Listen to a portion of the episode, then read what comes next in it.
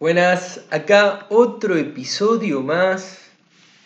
Deben hablar de un tema que yo creo que muchas personas se van a sentir muy identificadas y otras van a decir, no, nada que ver.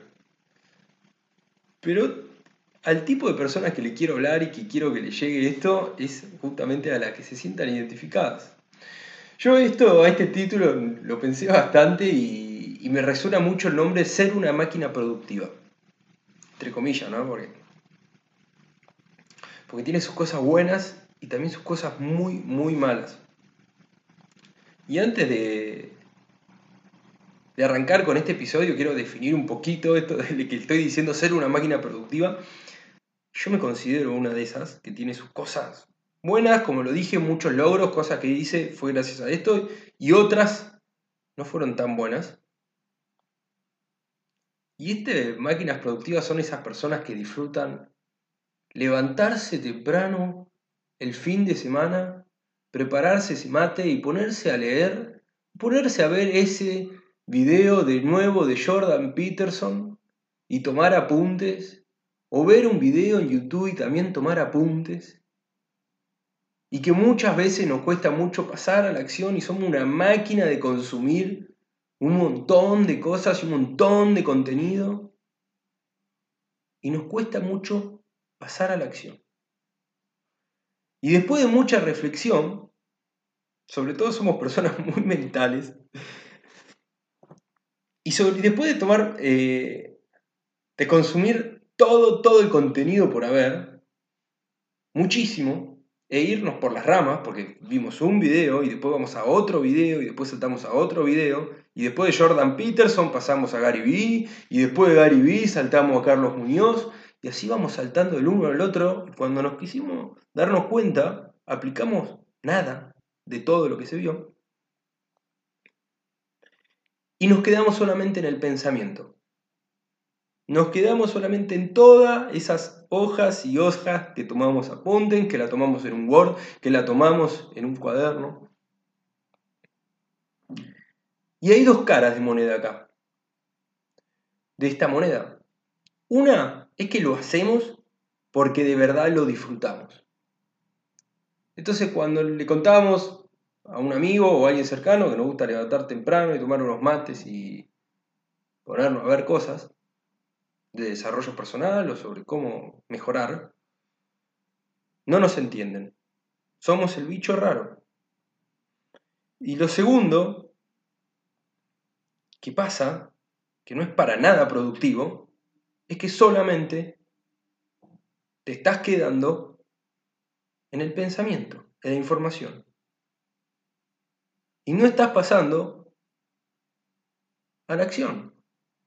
Si viste un video de marketing, hace alguna acción que tenga que ver con ese video.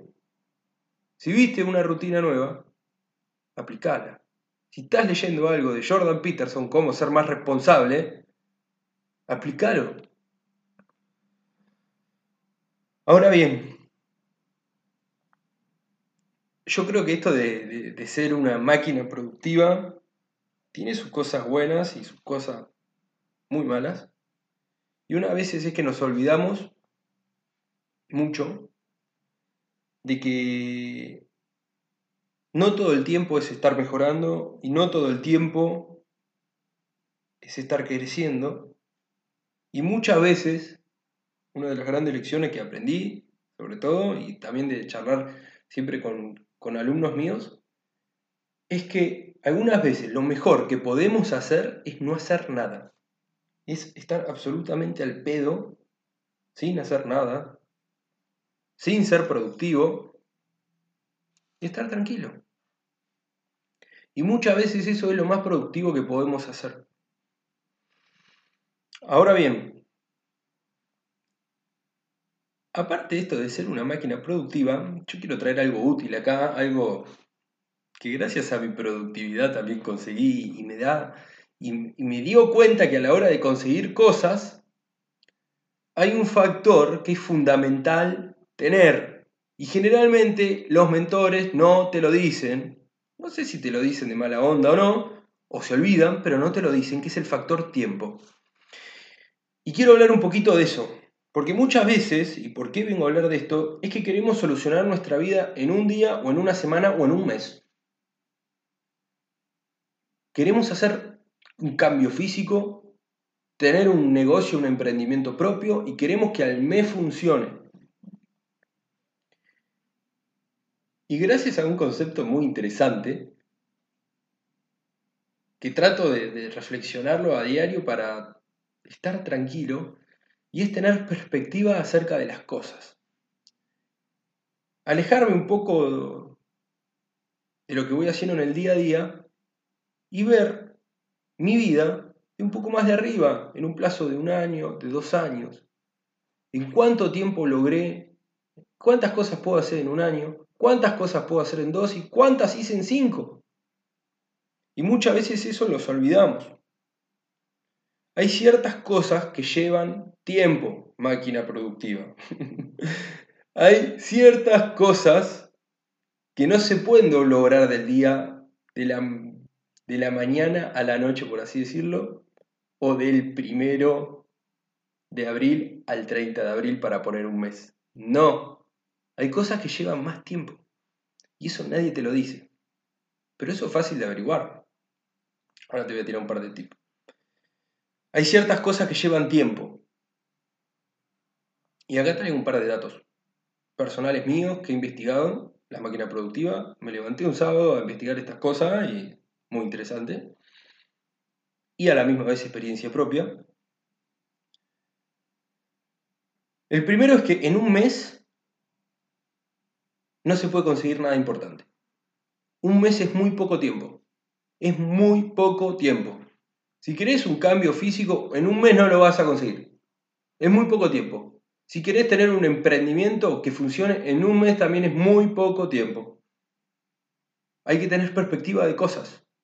A mí siempre me gusta eh, contar, y esta información la voy a decir porque me hubiera gustado que alguien me la diga. Yo cuando hice mi cambio físico, que pasé de estar como no quería estar, a un estado físico, que es la que siempre subo en mis redes, que como estoy ahora, eh, que era lo que yo buscaba, a mí me llevó seis meses. Y dentro de todo hice demasiadas cosas bien. Invertí para que alguien me guíe. Seguí al pie de la letra.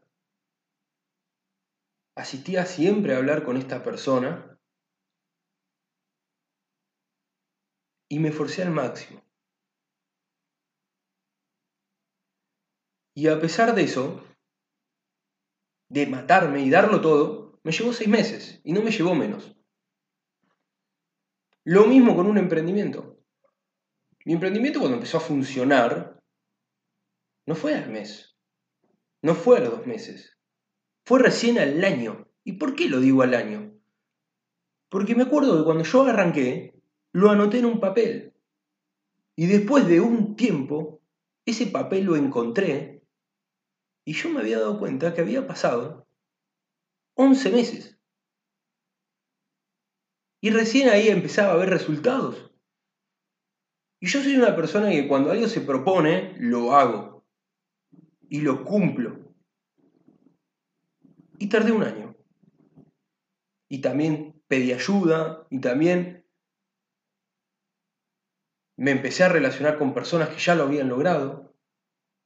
Hice bastante bien las cosas y a pesar de eso llevo un año.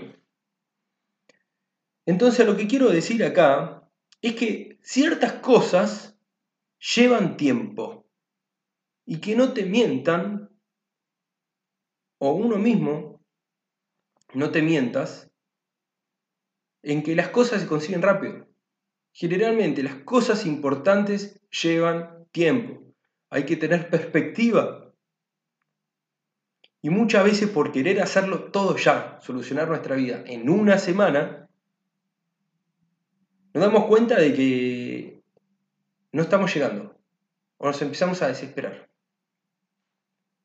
Y ese es un consejo que yo me lo, lo reflexiono y lo hablo conmigo mismo a diario. Esto de decir, tranqui Santi, tranqui, estás rompiendo.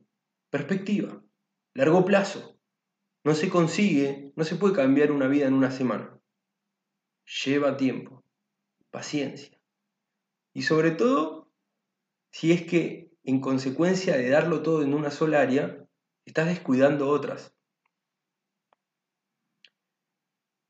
Una de las cosas que, que siempre me preguntan eh, alumnos y otras personas en las redes es que me gusta mucho levantarme temprano y ponerme mis hábitos y anotar una listita. Y después cuando hablo con personas que quiero, eh, me dicen que tengo que tener una vida equilibrada. Y acá viene la pregunta, ¿cuál es la respuesta correcta?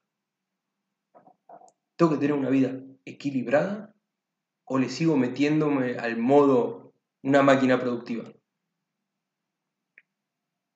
Y yo la conclusión más cerca que he llegado de todo esto es, eh, es ir a largo plazo. Es empezar a cambiar las reglas del juego. Relajar un poco, tranqui, tener un equilibrio en todas tus áreas y seguirle metiendo, pero sabiendo que esto es algo de seis meses, un año, dos años. Y si quieres acelerar el proceso, busca un mentor. Y yo creo que ahí ya tenés, dentro de todo, en tus manos, tenés un mazo de cartas muy bueno. Yo creo que teniendo en cuenta estas cosas, de jugar un juego a largo plazo, que las cosas llevan tiempo y más las cosas importantes, tener a alguien que te guíe, que ya lo logró, rodearte de las personas adecuadas y disfrutar y cuidar las otras áreas, ya con eso tenés una fórmula, tenés una receta que seguramente va a haber muchas probabilidades de que lo logres un cambio físico, un negocio, un emprendimiento, tener más tiempo para vos, tener una vida más equilibrada entre disfrutar, levantarte temprano con un mate y leer unos libros, y otros días decir, me junté con amigos y no hice nada. Y eso también está bien. Este este episodio a modo de reflexión lo traigo acá porque son cosas que veo y se repiten continuamente. Y sobre todo a vos te hablo que te gusta levantarte temprano y consumir un montón de contenido y de ahí saltás a otro contenido y de Jordan saltás a Carlos Muñoz y de Carlos Muñoz a Eugenio Oyer y de ahí vas saltando a otro y tomás un montón de apuntes Si eso lo haces porque lo disfrutás, seguilo haciendo, cuidando la dosis, no tanto. Al veneno lo hace la dosis. Dicho que está muy bueno. Todo exceso es malo. Si lo haces porque lo disfrutás, seguilo haciendo, controlado. Pero si que de verdad querés resultados en un área específica, llenarte la agenda, llenarte los días, estar todo el día en modo productivo, no sirve no sirve. Y a largo plazo es difícil mantenerlo. Así que te dejo con esta pequeña reflexión, pequeña máquina productiva. También me hablo al Santi del pasado, que igual yo me sigo levantando temprano y amo leer a Jordan Peterson, ¿eh? Ojo. Pero todo en su medida. Espero que esta pequeña reflexión te sirva lo apliques, si vas a consumir información, que sea para que la apliques, si no, no la consumas. Y si vas a consumir información solamente porque te gusta, hacelo, pero sabe lo que es solamente porque te gusta y no porque vas a conseguir más resultados por saber eso. Con esto quiero cerrar el episodio, el episodio de hoy, un poco más reflexivo, y seguirle metiéndole en las diferentes áreas. Con tu familia, tu emprendimiento, en tu físico, siempre arrancar por uno antes de querer cambiar al mundo. Hacer la cama, hacer la cama, empezar el día ganando algo chiquito y que esas pequeñas acciones se acumulen dentro de seis meses, un año y después me contás. Te mando un abrazo y seguile metiéndole.